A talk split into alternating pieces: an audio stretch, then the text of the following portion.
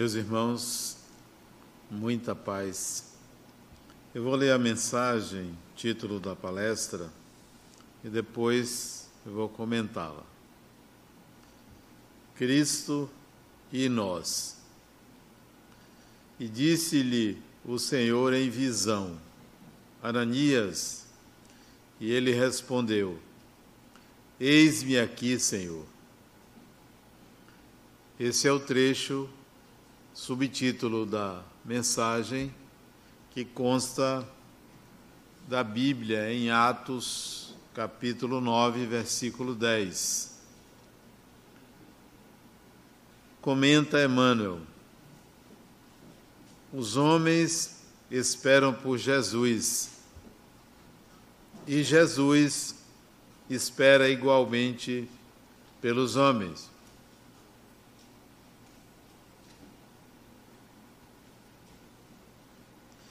Ninguém acredite que o mundo se redima sem almas redimidas. O Mestre, para estender a sublimidade do seu programa Salvador, pede braços humanos que o realizem e intensifiquem. Começou o apostolado buscando o concurso de Pedro e André, formando em seguida uma assembleia de doze companheiros para atacar o serviço da regeneração planetária. E desde o primeiro dia da Boa Nova, convida, insiste e apela junto das almas para que se convertam em instrumentos de Sua divina vontade, dando-nos a perceber que a redenção procede do alto, mas não se concretizará entre as criaturas sem a colaboração ativa dos corações de boa vontade. Ainda mesmo quando surge pessoalmente, buscando alguém para a sua lavoura de luz, qual aconteceu na conversão de Paulo, o Mestre não dispensa a cooperação dos servidores encarnados depois de visitar o doutor de Tarso diretamente, procura Ananias, enviando-o a socorrer o novo discípulo. Por que razão Jesus se preocupou em acompanhar o recém-convertido, assistindo em pessoa? É que se a humanidade não pode iluminar-se e progredir sem o Cristo, o Cristo não dispensa os homens na obra de soerguimento e sublimação do mundo. Ide e pregai. Eis que vos mando, resplandeça a vossa luz diante dos homens a seara é realmente grande, mas poucos são os ceifeiros. Semelhantes afirmativas do Senhor provam a importância por ele atribuída à contribuição humana. Amemos e trabalhemos, purificando e servindo sempre. Onde estiver um seguidor do Evangelho, aí se encontra um mensageiro do amigo celestial para a obra incessante do bem. Cristianismo significa Cristo e nós. Esta é a mensagem. Nós temos pouco mais de dois mil anos de cristianismo, dois mil anos de disseminação de palavras que reverberam até hoje na mente humana, no coração humano, no imaginário que o ser humano tem a respeito da vida espiritual. Esses dois mil anos que se passaram não foram tranquilos. Muita perseguição de um lado, os primeiros cristãos foram perseguidos pelos romanos, aprisionados, colocados em arenas e mortos pela turba que queria sangue. Mas, em seguida, depois que o cristianismo se revelou religião do Estado, iniciou-se o oposto, uma perseguição aos não cristãos. Inicia-se a Idade Média, final do primeiro milênio, e os representantes do cristianismo assumiram o poder. E a Inquisição veio em seguida, matando, perseguindo aqueles que não comungavam com os pseudos intérpretes do cristianismo. Isso se deu por muitos séculos. Não se pode dizer que foi algo tão limpo e tranquilo. Muito sangue foi derramado em nome da religião. Hoje as coisas estão mais amenas. Preconceito aqui, preconceito ali, mas pelo menos não se nota derramamento de sangue. Mas por que que essa doutrina cristã ela provocou isso? Porque até hoje nós temos dificuldades de entender o significado profundo da mensagem cristã. É certo que foram muitos divulgadores, mas não encontramos uma unanimidade. No mundo, nós temos centenas de religiões.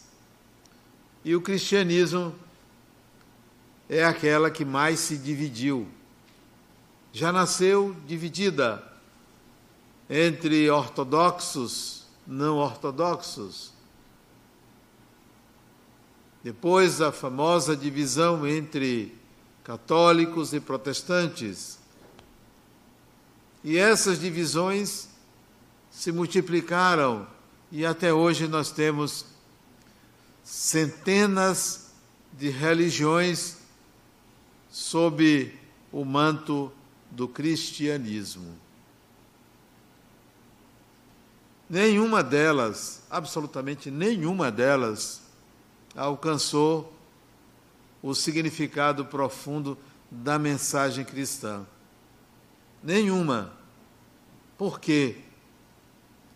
porque a mensagem ela é coletiva. Ela não é individual. Ela é ditada para atender a mentalidade coletiva, para que o olhar humano se volte para determinado foco, mas não para que o seu olhar perceba você. Por essa razão, as interpretações se multiplicam. O que era para ser algo simples tornou-se pomposo, tornou-se algo extremamente elevado que o pobre ser humano, o humilde ser humano não consegue alcançar. Se pune, se sacrifica por conta de exigências impossíveis de serem alcançadas numa vida. Por exemplo, há quem diga que Jesus veio para falar do amor. E é quem pense que isso de fato aconteceu. Não percebem os que encaram essa fala que se trata de uma interpretação. Pouquíssimas vezes Jesus falou de amor. Pouquíssimas, se você contar uma dúzia de vezes só. Aqueles que pensam que ele veio falar da paz e pregar a paz. Pouquíssimas vezes ele falou de paz. Aliás, hoje nós ouvimos aqui: eu não vim trazer a paz, mas a espada.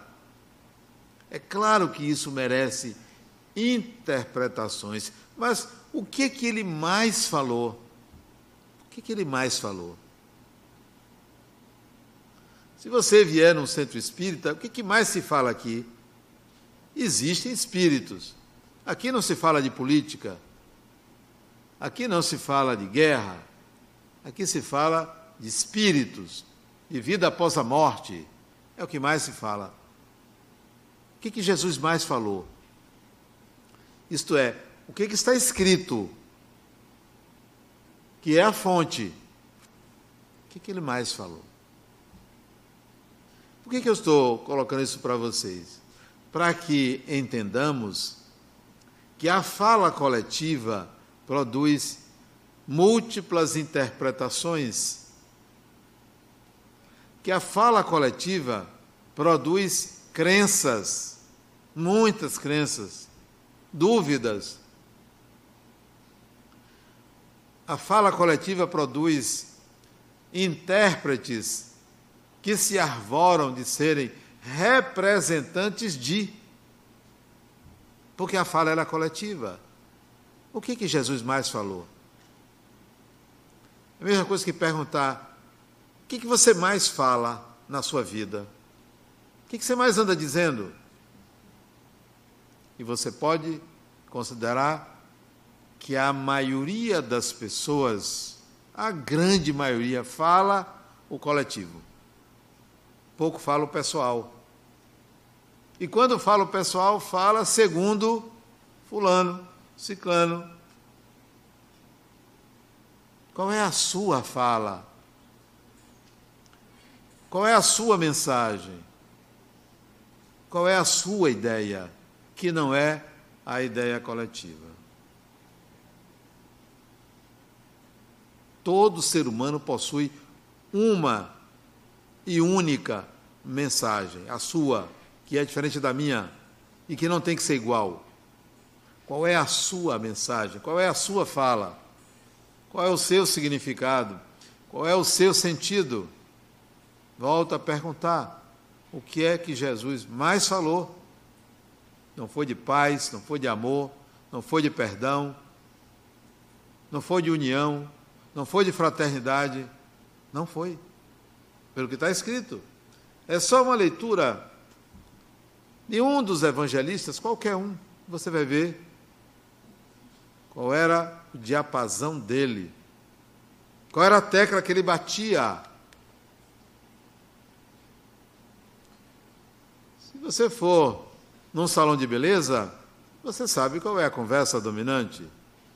Se você for numa repartição pública, você sabe qual é a conversa dominante. Se você for no estádio de futebol, você sabe qual é a conversa dominante. Se você for numa igreja, você sabe qual é a conversa dominante. Se você for na praia, você sabe qual é a conversa dominante? Qual era a conversa dominante de Jesus? Tudo ele pegava para falar da sua mensagem. Qual era o crente? Ele duvida. Ele tem muitas dúvidas. O crente ele titubeia, será que é? Tem muito crente espírita. Será que tem espírito? Será que é verdade esse negócio? É o crente. Ele vive em cima do muro. Se pender para um lado, ele vai. Se pender para o outro, ele vai. Ele está ali, ó, para ver qual é o melhorzinho. Eu tinha uma amiga, ela já desencarnou. E outra coisa, quando as pessoas que você conhece começam a desencarnar, entre na fila, porque você está perto, porque está todo mundo desencarnando que você conhece. Então, Carmélia é o nome dela, nunca me esqueci de Carmélia. Carmélia frequentava a igreja do Carmo, lá no Pelourinho, perto do Pelourinho. De quebra, ela descia, subia ao Pelourinho e frequentava a igreja de São Francisco. E para garantir, ela passava no centro espírita, ali na rua João de Deus. Disse, meu filho, eu tenho que me garantir. Eu não sei o que é o certo, mas eu gosto de vir aqui, que eu gosto de ver você. Eu era muito jovem. Isso tem mais de 40 anos.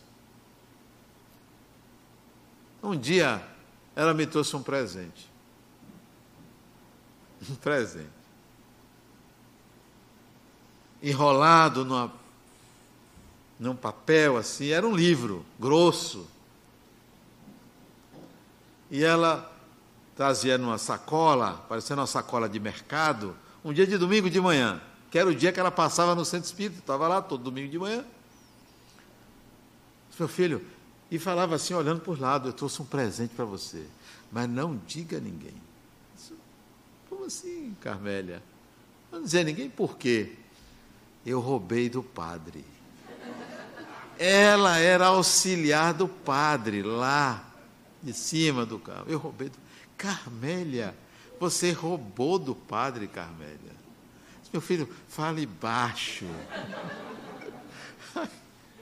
Ela abriu o presente.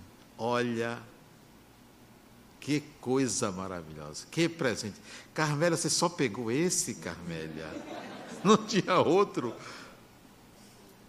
Ela pegou do padre o primeiro livro dos Espíritos editado em 1957, 100 anos de publicação da primeira edição, facsímile da primeira edição em francês e a página seguinte a tradução. Uma edição que só foi feita 100 exemplares no Brasil inteiro. E ela pegou do padre, disse: Carmélia, você vai para o reino dos céus, eu tenho certeza. Até hoje eu tenho esse exemplar, que ela botou uma dedicatória, ela dizia que eu era filho dela, meu filho, e aí botou uma dedicatória linda para mim, datou e assinou. Carmela, só tinha, você tem certeza, Carmela, que só tinha esse? Era, era crente espírita, crente católica. E se duvidar, ela não me dizia, devia passar na Igreja Universal para garantir também um outro lugar lá. Então, esses são os divulgadores que falam que Jesus disse isso, disse aquilo, que tem medo de espírito e é espírita, ou aliás não é, vai no centro para poder garantir uma salvação. A mensagem fala isso. Não adianta Jesus dizer isso, fazer aquilo, se nós não nos tornarmos cartas vivas, exemplos vivos daquilo que nós temos certeza, temos consciência. O que é que Jesus mais falou? A pergunta deve ressoar em você. O que ele mais falou? Qual foi a primeira coisa que ele disse?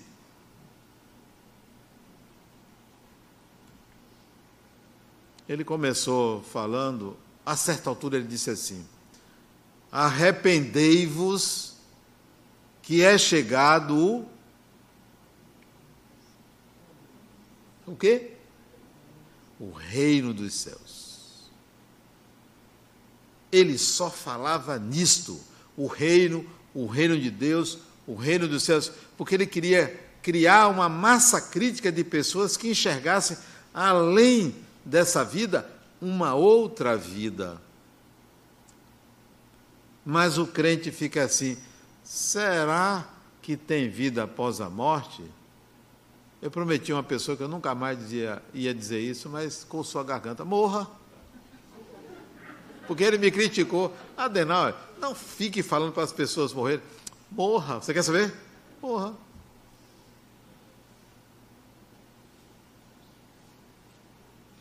Qual é a sua? Qual é a sua ao adentrar no universo espiritual? Quer a cura do corpo? Vá no médico, criatura. Ah, tá caro? Vá no SUS. Ah, tá, a consulta é só para daqui a seis meses? Peça a um amigo que conheça um médico que possa atender você, mas vá no médico primeiro. Você quer cura feita pelos espíritos? Poderá ter. Em geral tem. Mas é responsabilidade. Porque todo centímetro adicionado a você, você responde por aquilo. É responsabilidade. Não é de graça, não. Eu vou lhe dar 10 anos de vida a mais. Isso não é de graça.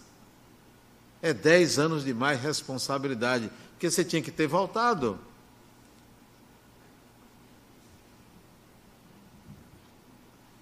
Quer mais? Não tem problema não, pode querer mais. Hoje um paciente meu me perguntou, Adenal, se você, você queria chegar aos 95 anos como eu, esse rapaz, eu até poderia, não é meu desejo chegar a 95 assim acabado como você está. Mas eu gostaria de chegar a 95 anos com a lucidez que você tem. Porque um homem de 95 anos fazendo terapia e totalmente lúcido, orientado e conversando sobre ele e sobre a vida dele, não, isso eu gostaria, porque eu queria chegar a 100, 200, 300 anos trabalhando. Ou a minha idade, 67, desencarnar e continuar trabalhando, porque para mim é muito importante estar trabalhando. Não, todo o acréscimo que você tiver, é responsabilidade, não é para brincar, não é dar. Deus me deu essa graça de viver mais não sei quantos anos, grande coisa, grande coisa. A lagartixa também vem, é, vive um pouquinho mais, sapo, é, vaca, sei lá, todo animal também vive um pouco mais. Grande coisa, mas a questão é que vida é essa? Qual é a sua vida? Qual é a sua pegada? Qual é a sua mensagem? do que que você fala.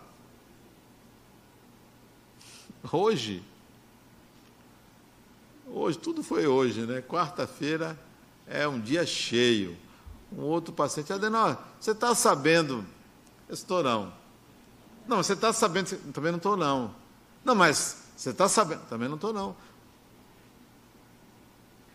Mas como você não está sabendo? Para que eu quero essas informações? Qual é a utilidade disso para mim? Não para você se manter informado, para ocupar memória. Só para isso. Eu não preciso saber que fulano de tal lá ganhou não sei o quê. Para que eu quero saber disso? Qual é a utilidade que tem tanta informação? Eu tenho preocupação com o que eu quero dizer, com a minha experiência que pode ser útil aos outros. Mas andar informado de tudo eu não quero, não precisa. Porque eu tenho uma mensagem a dizer, a falar. As pessoas repetem, repetem muita coisa para parecer o quê? Uma pessoa informada. Eu prefiro ser desinformado. E ele perguntou: Você está sabendo que tem uma guerra aí? Aonde? Não, não acredito. Não, eu soube que tem uma guerra de um país, acho que é Chechênia. Disse, não, essa já aconteceu lá. Então eu estou desinformado. Me conte aí. Ele me contou. Me contou o quê? Sei lá, um negócio aí que estão invadindo. Não me interessa. Não repercute. Agora, se eu receber uma ligação lá, estão precisando de um psicólogo aqui para orientar os governantes, pô, eu posso até me candidatar. Você pode dizer assim, mas que pessoa alienada. Obrigado. Obrigado, porque isso é música para os meus ouvidos, porque a alienação é não ter opinião própria, é seguir a manada, é seguir o coletivo. O que é que o coletivo diz? Não, esse negócio de espírito é, é, sobrenatural. Aí você acha que é sobrenatural, aí você tem medo. Ah, não, não existe. Aí você, a outra diz existe. Você está sempre a sabor. Quer saber o que é? Viva a experiência, vai atrás da experiência sua. Ah, tem mediunidade? Todo mundo tem? Eu vou experimentar, ver se eu tenho. Não, como é que eu faço para conversar com minha mãe? Chame ela, criatura. E pode, como, quem é que proibiu você de ter um contato com uma pessoa que continua existindo? Que, onde é que está a proibição? Ah, mas eu tenho medo de sua mãe. Crendice, falta de uma opinião pessoal, segue a opinião coletiva e hoje, de 100 pessoas, 99 segue a opinião coletiva. Cadê você? Onde é que você está? Não, você está no celular procurando saber quem é quem, quem é isso, a vida de não sei quem, não sei quem, e ali, desempregada, desempregado, sem dinheiro, vestindo roupa de marca, né? sem dinheiro para botar gasolina, tomando emprestado, é, na casa da mãe com 40 anos de idade. Cadê? Isso é alienação para mim. A mensagem diz isso. Não adianta você ter religião se o adepto não faz nada. Ele está preocupado em saber é, quem ganhou Miss Universo lá, sei lá se ainda tem esse negócio de Miss Universo. Qual é a roupa que não sei quem veste? Qual é a marca do celular, do relógio e tal? Meu filho comprou um relógio para mim. Eu não consigo usar relógio, anel, meu corpo não aceita. Dá coceira, aliança, corrente, até cinto. Usa um cordão porque aperta demais, nem sapato. Ele me trouxe um relógio para mim. Meu pai, esse relógio faz isso, faz um bocado de coisa. Faz um bocado de coisa. Mede sua pressão, mede isso, mede aquilo, tal, se você quiser, me mostrou um bocado de coisa. Um relógio de última geração. Rapaz, eu não, não consigo usar. Meu pai, tente. É um presente. Ele veio dos Estados Unidos, é um presente. Aí, para agradar a filha, a gente faz um bocado de coisa, né? Eu botei o negócio. Não, durou 15 minutos. Que negócio, eu vou usar esse negócio, né? Não dá. Mas meu pai está na moda. Sim. Só porque está na moda eu tenho que usar? Não, eu não vou na moda. Minha moda é essa, é minha camisa polo, minha calça jeans, minha uppercut, essa é a minha moda. Eu estou na moda. Cadê a sua opinião? Fundamentada na sua experiência. Não é a sua opinião fundamentada em mim, num livro. Não. É fundamentada na sua experiência de vida. Aí você vai dizer, ah, mas é muito pouco, então vá atrás de experiência. Em vez de ficar assistindo série na televisão, vá atrás de experiência, vá viver a vida. Vá contactar com pessoas. Vá sentir o viver. Então, somos cristãos e ficamos em cima do muro. Em cima do muro. Não, não será que tem espírito? Jesus colocou fundamento dele. Há um reino, reino dos céus, reino de Deus. Há um reino e você faz parte dele. Há uma vida espiritual e você faz parte dela. O que, é que você vai fazer com essa informação? Acha que porque você fez caridade você vai para um lugarzinho melhor? Só isso? É isso que é evolução? O outro chegou para mim e disse hoje, Adenauer, eu, eu sou pecador e preciso me redimir. Eu disse, pois eu não sou não. Se você não peca, eu disse, eu não. Nunca pecou? Nunca. Eu? Eu não sei nem o que é pecado. E criar aí um negócio para pecado. E você quer me enquadrar numa coisa que eu não concebo? Não. Eu tenho inabilidades. Meu conceito não é de pecado, ah, eu pequei. Lá ele. Eu tenho inabilidades e estou aprendendo a ter habilidades, porque uma sociedade não sobrevive sem múltiplas habilidades. Você imagine se a sociedade fosse toda cheia de santo. Quem é que ia cozinhar? Santo cozinha? Acho que não, né? Fica rezando. Né? Quem é que ia fazer manutenção do elevador? Quem é que ia ser motorista de aplicativo? Quem é que iria plantar? O espírito, ele está em busca de habilidades. E não simplesmente está ali entre uma linha. Se você fizer isso aqui, você vai sofrer. Se você fizer isso aqui, você vai para o céu. Lá ele, eu não quero o céu, nem quero sofrimento, não quero nada disso. Eu quero viver a vida como ela se apresenta. Então, a mensagem cristã não é para fazer santos, nem excluir pecadores e crentes que ficam ali em cima do muro. O que, é que você está fazendo com essa doutrina que você aprendeu? Está procurando assim, ó, eu vou, eu vou, eu vou contabilizar. Eu fiz mais bem do que mal, como se isto fosse evoluir. A evolução é um processo complexo que exige habilidades. Quais são suas habilidades? Uma pessoa que desencarna agora, 80 anos, e nunca mexeu com celular, com computador. Nunca mexeu. 80 anos, 90 anos, nunca mexeu. Ok.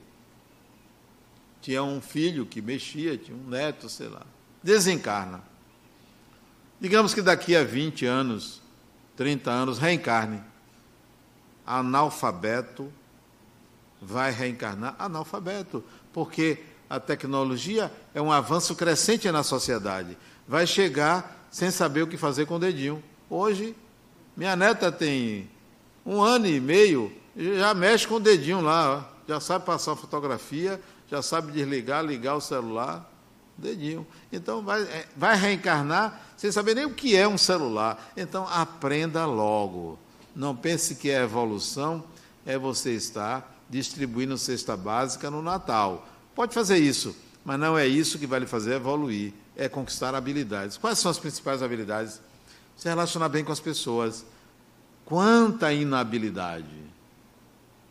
O sujeito é uma pessoa maravilhosa, faz o bem, mas é grosso dentro de casa. Que adianta? É grosso dentro de casa. Trata mal filho, filha, marido, mulher. Que adianta? Que bondade é essa para fora? Então, é inábil. Pode continuar tratando bem os outros, agora aprenda a tratar bem toda e qualquer pessoa. Toda e qualquer pessoa. É uma habilidade fantástica. O reino dos céus não é algo que você vai alcançar. Você já deveria estar nele. O que é estar no reino dos céus? É simplesmente entender que você é espírito. Com corpo ou sem corpo, encarnado ou desencarnado, você é espírito. Sempre foi, sempre será e é espírito. E é espírito. Qual é a diferença? Ter um corpo de carne para você experimentar algumas sensações, ter algumas experiências significativas que só tem tendo o corpo. Depois você libera o corpo e mais adiante forma outro, vai formando outros. São muitos personagens que você forma. A ideia é essa. Então, você nunca deixa de ser espírito.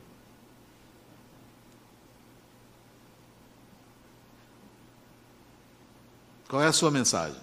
De que você anda falando? De que você anda falando? Do que você capta nas redes sociais? Do que você lê nos jornais? Que você vê na internet? Que você assiste na televisão? Isso é coletivo. Isto é coletivo. Busque a essência da pessoa com quem você conversa. E se você espremer a maioria das conversas, muito pouco de individual.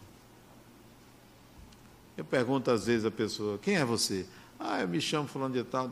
Não, você ainda não me disse quem é você. Isso aí é seu endereço, é seu nome, é sua profissão. Você quem é você? Como assim, quem sou eu? Quem é você, criatura? Ah, não, eu sou um homem. Não, isso é representação corporal, que nem sempre a anatomia corresponde ao psíquico. Quem é você? Ah, não sei, nunca me perguntaram isso. É. Porque você vive numa onda coletiva. Vive a vida externa. A vida externa, ela é desse tamanho, a vida externa, pequena. Tudo a mesma coisa. Acordar, fazer higiene, comer alguma coisa, sair para trabalhar quando trabalha tal, brigar com o marido, é, voltar, fazer um bocado de coisa na rua, tal, assistir isso, assistir aquilo, dormir. No dia seguinte, mesma coisa, mesma coisa. Depois, tira férias, vai para o fim de semana, tudo a mesma coisa. É a vida coletiva. É desse tamanho, não tem grandes novidades, não. Agora, a vida maior, muito maior do que essa vida coletiva menor, é a sua vida interior. E se você quiser vivê-la, ela é riquíssima. Ela pode lhe dar grandes alegrias. Você pode penetrar nos mistérios da vida, porque ela é muito grande. Ela lhe ensina muita coisa. Ela lhe traz um prazer enorme. Mas você prefere viver a vida coletiva, dar satisfação a A, B, a C que é isso, meu Deus? É um celular. É a vida coletiva. É um celular. Procure a sua vida pessoal e pode ter certeza que o ser humano, indivíduo que você é, é muito mais bonito do que você imagina. A pessoa que você é é exuberante é fantástica, mas ela está escondida dentro de você porque você quer pertencer. Pertencer. Quer fazer parte de um grupo, de uma tribo. Eu não quero fazer parte de uma tribo. A vida coletiva é a vida menor, muito pequena. Um dia eu estava com minhas duas filhas tem muitos anos isso, deve ter uns 10 anos. Eu criei lá na minha casa um ambiente que eu chamei de um momento de, da casa chamado sessão cozinha. Era sempre de noite quando eu chegava do trabalho. Oito horas, nove horas ou dez horas. Chamava os filhos, vinham todos para a sala, depois para a cozinha, sessão cozinha. Vamos comer e conversar. Conversar o quê? Qualquer coisa, menos críticas, menos problemas, nenhuma decisão. Conversar, tete a tete, assim, falar despretensiosamente. Hoje ainda existe, mas como moram fora, o celular, a gente faz a sessão cozinha. Até hoje tem. E há dez anos atrás, nós estávamos numa sessão cozinha, só estava eu e as duas filhas, porque minha esposa tinha saído e meu filho também, só estávamos nós três. Eu parei assim e disse. Uma estava sentada no meu colo, a outra estava sentada à mesa da cozinha. Eu disse: Olha o que eu estou sentindo agora aqui. Eu estou com saudade deste momento. Como assim, meu pai? Estou com saudade desse momento que nós estamos vivendo aqui agora nós três aqui. Como assim? Como é que você pode sentir saudade do momento? Porque vai passar. E é tão bom estar com vocês. É tão bom ser pai de vocês, ter essa relação, que eu vou sentir saudade. Eu já estou sentindo saudade antecipada. É a saudade de quem ama. Ela é antecipada. Porque você sabe que lá na frente os papéis mudam as relações serão outras. Então, perpetue o momento que você vive, seu. Tente fazer dele algo significativo, algo importante, né? Porque a vida ela precisa ser degustada. Sabe quando você come uma comida com gosto? Eu saí de casa agora, eu moro aqui perto, eu comi uma salada de frutas. Olha, que delícia a salada de frutas. Botar água na boca de todo mundo. Tá Com gosto, devagar, degustando cada fruta. Assim é a vida. A gente tem que degustar, a gente não pode ficar correndo para cima e para baixo, né? Tem que sentir o momento, a pessoa, a situação. Porque senão a gente não aprende. Porque o espírito internaliza, integra aprendizado pela experiência. Não é pelo intelecto. É sentindo. Tem muita gente que diz que ama, mas não sente. Diz que ama porque precisa, porque convive, mas não tem o sentimento de amor. Qual é a sua mensagem para este mundo? Você não está aqui por acaso. Tudo o que lhe acontece externamente é uma relação com seu mundo interno. Então, tire de dentro de você a sua fala, a sua opinião. Ah, mas vão criticar. Oh, você queria que todo mundo sempre aplaudisse você? Como assim? Na vida a gente tem que respeitar o contraditório. Tem alguém que vai dizer diferente de mim. Quem está certo? Não tem certo nem errado, cada um tem a sua opinião. Podemos até ter opiniões coincidentes, mas temos que aprender a lidar com a crítica, com o diferente, com o desacordo, com o contraditório. Então, podem criticar a minha fala. O outro não criticou. Adenal, não fique dizendo para as pessoas morrerem, não. Daqui a pouco, a pessoa vai morrer porque você falou. É o seu caso, Fulano? É você que tem medo, é? Você está com medo de morrer? É claro que as pessoas têm direito a lhe criticar. Outro dia eu falei uma palavra errada aqui. Eu não sei muito conjugar verbo, pronome. É muita, muita regra, né? Eu não sou muito bom em português, sempre fui um aluno mediano em português. E às vezes a pessoa quer me ensinar, mas eu não consigo aprender aquilo. E eu falei aqui uma palavra errada, conjuguei um verbo errado, sei lá. E a pessoa me criticou. Como é que um palestrante como você. Como assim, um palestrante como eu? Eu falo que eu quero. Eu tenho que estar falando assim, tudo certinho.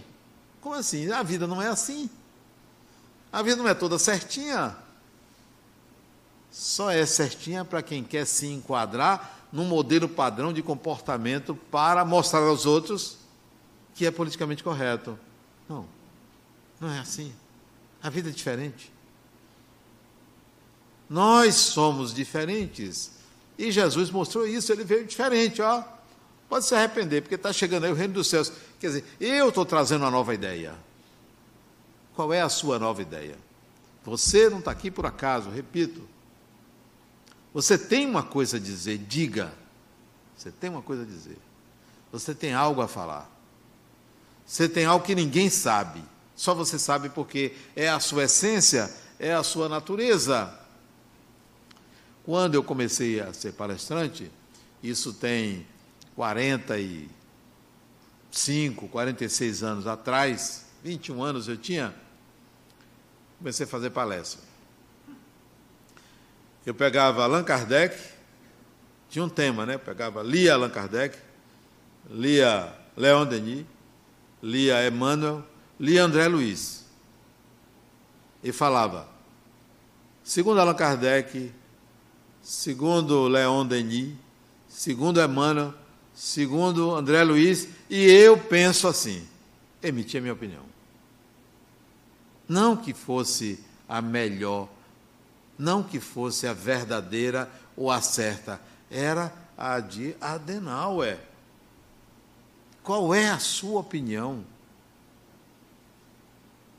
Alguém vai chegar para você e dizer, mas eu nunca ouvi alguém falar isso.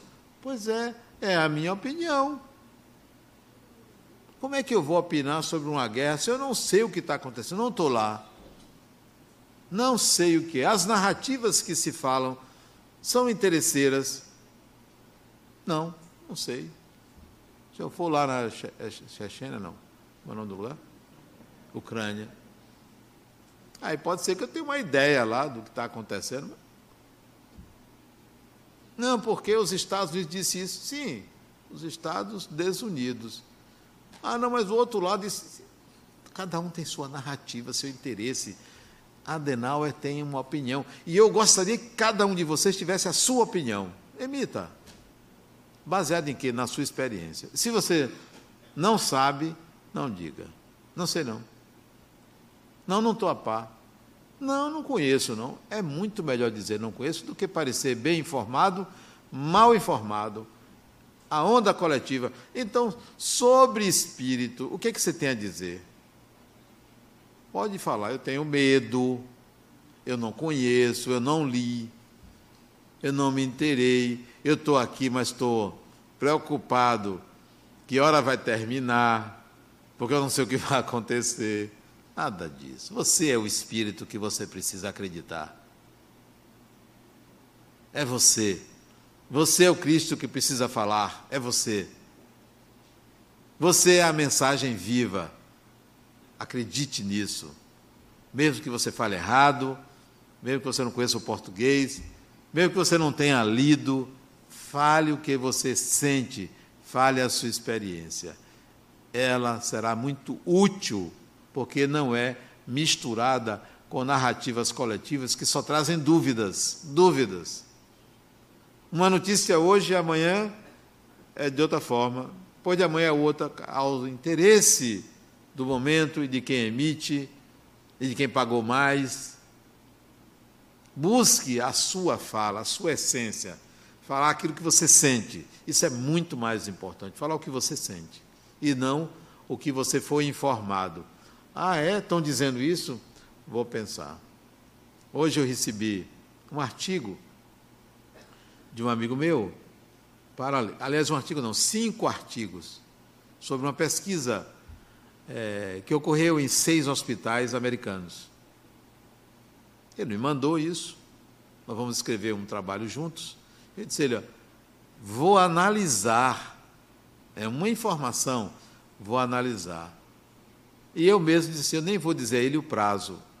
Aí ele mandou dizendo assim: analise no tempo de Deus. Exatamente, no tempo de Deus. Não tem tempo, porque eu vou analisar. Eu não vou emitir uma opinião assim sem analisar. Analise é uma narrativa. O outro disse: Ah, é, Adenauer, eu acho que minha mulher está me traindo. Eu tive um sonho dela me traindo. Eu acho que está acontecendo. Rapaz, foi um sonho. Mas você que é espírita, você acha que ela está me traindo? Olha a conversa. Diz, olha, sua mulher te traiu duas vezes. Foi algum espírito que revelou? Não, eu vou te dizer quando foi a primeira. Quando ela engravidou, ela trouxe outra pessoa para a relação. Primeira traição. Ela trouxe outra pessoa. Estava só vocês dois, ela engravidou. De você, claro. E nasceu sua linda filha. Foi a primeira traição. E a segunda? Ela não está grávida? É a segunda. Ela está inserindo a quarta pessoa na relação. E você achando que você tinha o privilégio dela. Agora você sabe que você divide as atenções dela com mais duas pessoas. Essa traição, o seu sonho de traição é simbólico. Qual é a sua narrativa da vida? Coloque sua vida para fora, porque a sua vida é a vida verdadeira, é a vida do espírito que você é. Muita paz.